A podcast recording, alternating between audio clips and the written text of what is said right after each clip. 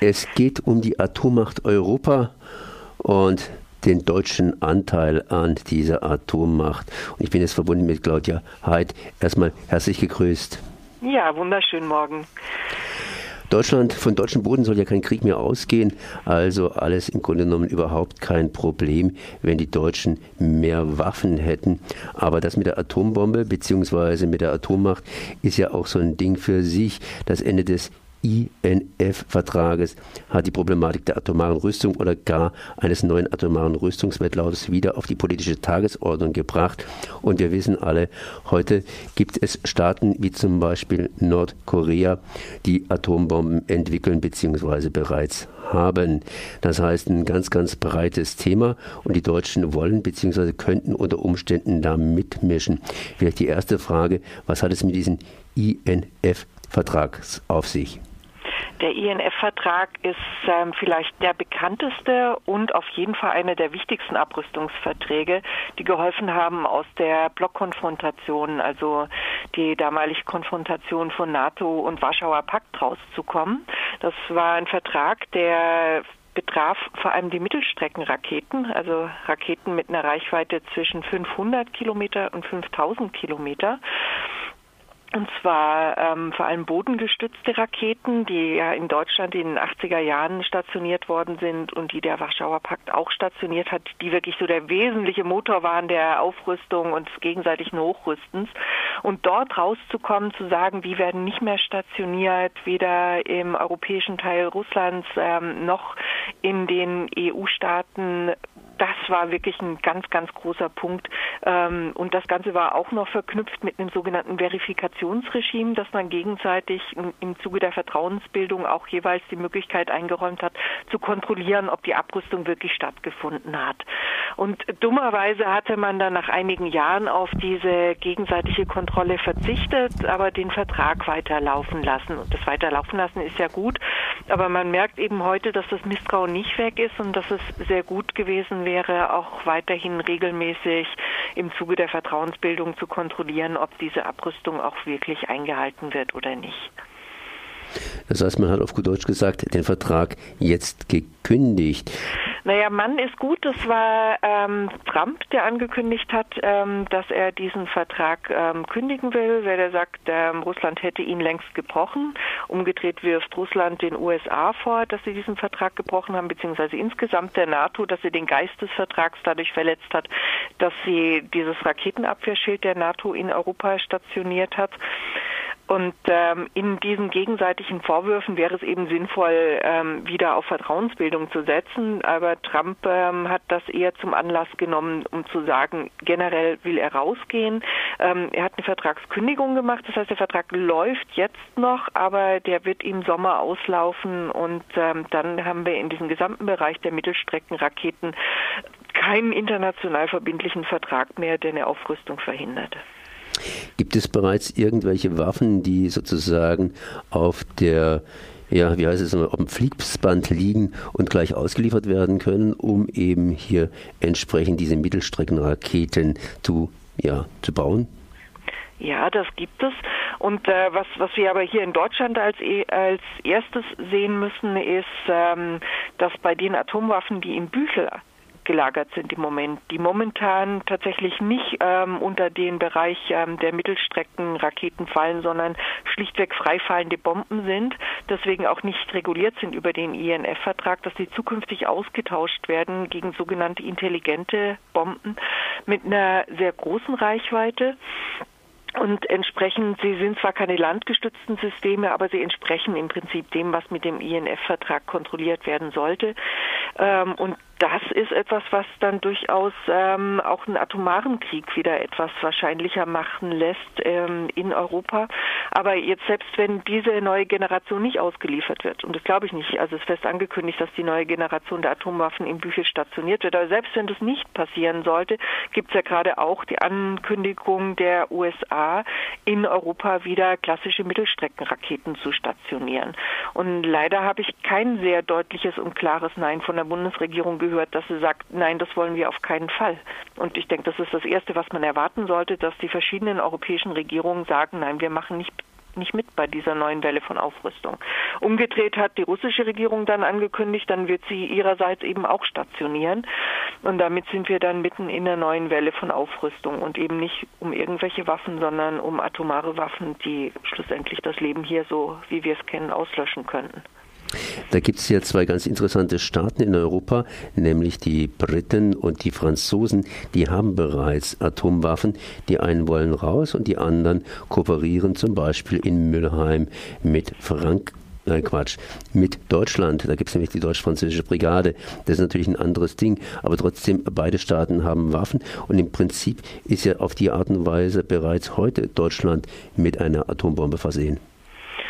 Ja, nicht ganz. Also momentan ist es tatsächlich so, dass das französische Atomwaffenpotenzial rein in der nationalen Verantwortung Frankreichs liegt.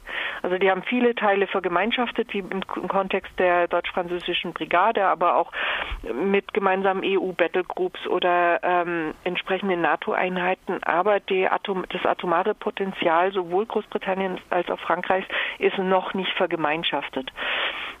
Und das liegt aber jetzt gar nicht mehr so sehr daran, wie es in früheren Jahren war, dass es Frankreich nicht will. Also unter Charles de Gaulle war es klar, dass ähm, Frankreich das als Teil seiner eigenen Idee einer Grand Nation niemals ähm, aus der Hand geben wird. Seit Sarkozy an der Macht ist, gibt es wiederholt Angebote, vor allem an die deutsche Regierung, tatsächlich diese französischen Atomwaffen auch zu vergemeinschaften. Was vor allem daran liegt, dass ähm, Frankreich ähm, schlichtweg das Geld ausgeht, um die relativ teure atomare Rüstung auf dem Stand, ähm, der technisch aus Sicht der Militärs notwendig ist, um das weiter finanzieren zu können. Und deswegen gibt es seit 2007 immer wieder das Angebot von Frankreich an Deutschland, ähm, unter einen, wie, ne, wie Sie das nennen, gemeinsamen atomaren Schirm zu schlüpfen so dass man dann zwar einerseits sagen kann, die US-amerikanischen sollen abziehen, aber wir haben dann zukünftig gemeinsame EU oder wie Sie es dann immer nennen, europäische Atomwaffen.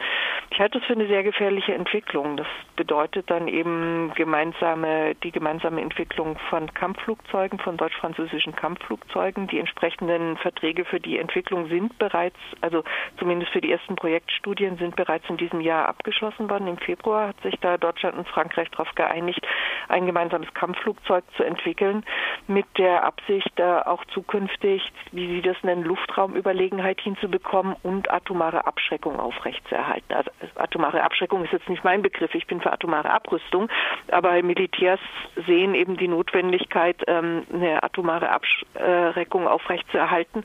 Und ähm, von Seiten der Regierung wurde, wird jetzt gerade wirklich die Grundlage dafür gelegt, dass das auch in der Zukunft passieren kann und dass es mit deutscher Beteiligung funktionieren kann. Also das, was es jetzt bereits im Kontext der NATO gibt, das ist ähm, eine Art ähm, Beteiligung Deutschlands gibt, die Waffen in Bügel abzuwerfen. Also das gibt es momentan schon. Wird soll es zukünftig als äh, Beteiligung Deutschlands an französischen Atombomben geben. Das ist auf deutscher Seite, wie gesagt, außer bei der Entwicklung des gemeinsamen Kampfflugzeugs noch nicht politische Entscheidung, das machen zu wollen. Ich glaube auch, weil es in der Bevölkerung sehr, sehr unpopulär ist. Ich befürchte aber, dass wir in der Zukunft ähm, vor eine Entscheidung gestellt werden, zu sagen, entweder US-amerikanische Mittelstreckenraketen oder europäische Mittelstreckenraketen und dass es dann irgendwie vernünftig erscheint, dann doch lieber europäische Raketen zu haben. Als Friedensbewegungsaktivistin sage ich natürlich, wir brauchen weder US-amerikanische noch europäische Atomwaffen, sondern gar keine Atomwaffen. Ja, der Abschluss vom INF-Vertrags war 1987. Jetzt haben wir natürlich ein paar Jahre später und die Welt hat sich natürlich gedreht. Das heißt, es sind neue Global Player dazugekommen im Bereich der Rüstung. Ich denke hier an China, die neue Supermacht und natürlich auch dieser kleine Fortsatz da unten mit Nordkorea und alle möglichen Leute haben Atomwaffen bzw. sind dran am Bauen, zum Beispiel auch der Iran bzw. ja die ganze Regionen. Ähm, inwiefern ist dieser ja, diese Kündigung des INF-Vertrags vielleicht ein ganz geschickter Schachzug, auch durch einen neuen Vertrag beispielsweise solche äh, neuen Atommächte hinzuzuziehen? Also die Idee, die die US-Administration damit verknüpft, ist tatsächlich zu sagen, ja, wir kündigen jetzt den INF-Vertrag und machen einen neuen Vertrag, der alle umfasst, auch China umfasst. Das klingt auf dem Papier sehr schön. Das Problem ist nur, dass ähm, um so einen neuen Vertrag machen zu können, muss müssen ja die Vertragspartner, um die es geht, auch die USA als glaubwürdige Vertragspartner dastehen. Aber dadurch, dass die USA in letzter Zeit eine ganze Reihe internationaler Verträge, ich sage jetzt zum Beispiel einfach auch nur was ganz anderes, zum Beispiel ähm, ausgestiegen ist aus den Klimabündnissen international, aber eben auch den Vertrag mit dem Iran gebrochen hat, ist die USA im Moment international überhaupt kein glaubwürdiger Vertragspartner für neue Abrüstungsverträge. Von daher wäre das wesentlich sinnvoller gewesen, den INF-Vertrag aufrechtzuerhalten und zu versuchen, parallel weitere Verträge zu machen. Aber dadurch, dass die USA gerade zeigt, wir steigen je nachdem, ähm, wie ähm, ein US-Präsident gerade gut oder schlecht geschlafen hat, aus aus einem Vertrag, macht sich die USA ziemlich unglaubwürdig als Vertragspartner. Und wie ich schon sagte, internationale Verträge le leben eben auch von der Glaubwürdigkeit. Ja, und das Ganze bedeutet nichts anderes, als dass die internationale äh, ja, Kriegsgefahruhr sozusagen auf zwei Minuten vor zwölf steht. Genau, das ist die sogenannte Doomsday Clock oder Weltuntergangsuhr in Genf, die regelmäßig ähm, neu eingestellt wird, im wahrsten Sinn des Wortes, von ähm, diversen Wissenschaftlern, Nobelpreisträgern ähm, in naturwissenschaftlichen Bereichen, die immer versuchen zu beschreiben, wie groß die Kriegsgefahr gerade ist. Und die sagen, es gibt gerade zwei Gründe für dieses zwei Minuten vor zwölf. Das eine ist diese neue Runde der atomaren Rüstung und das nächste ist der aus der Kontrolle ähm, zu geraten oder zumindest drohende ähm, Klimawandel. Ich danke mal Claudia Heid für diese Informationen. Merci.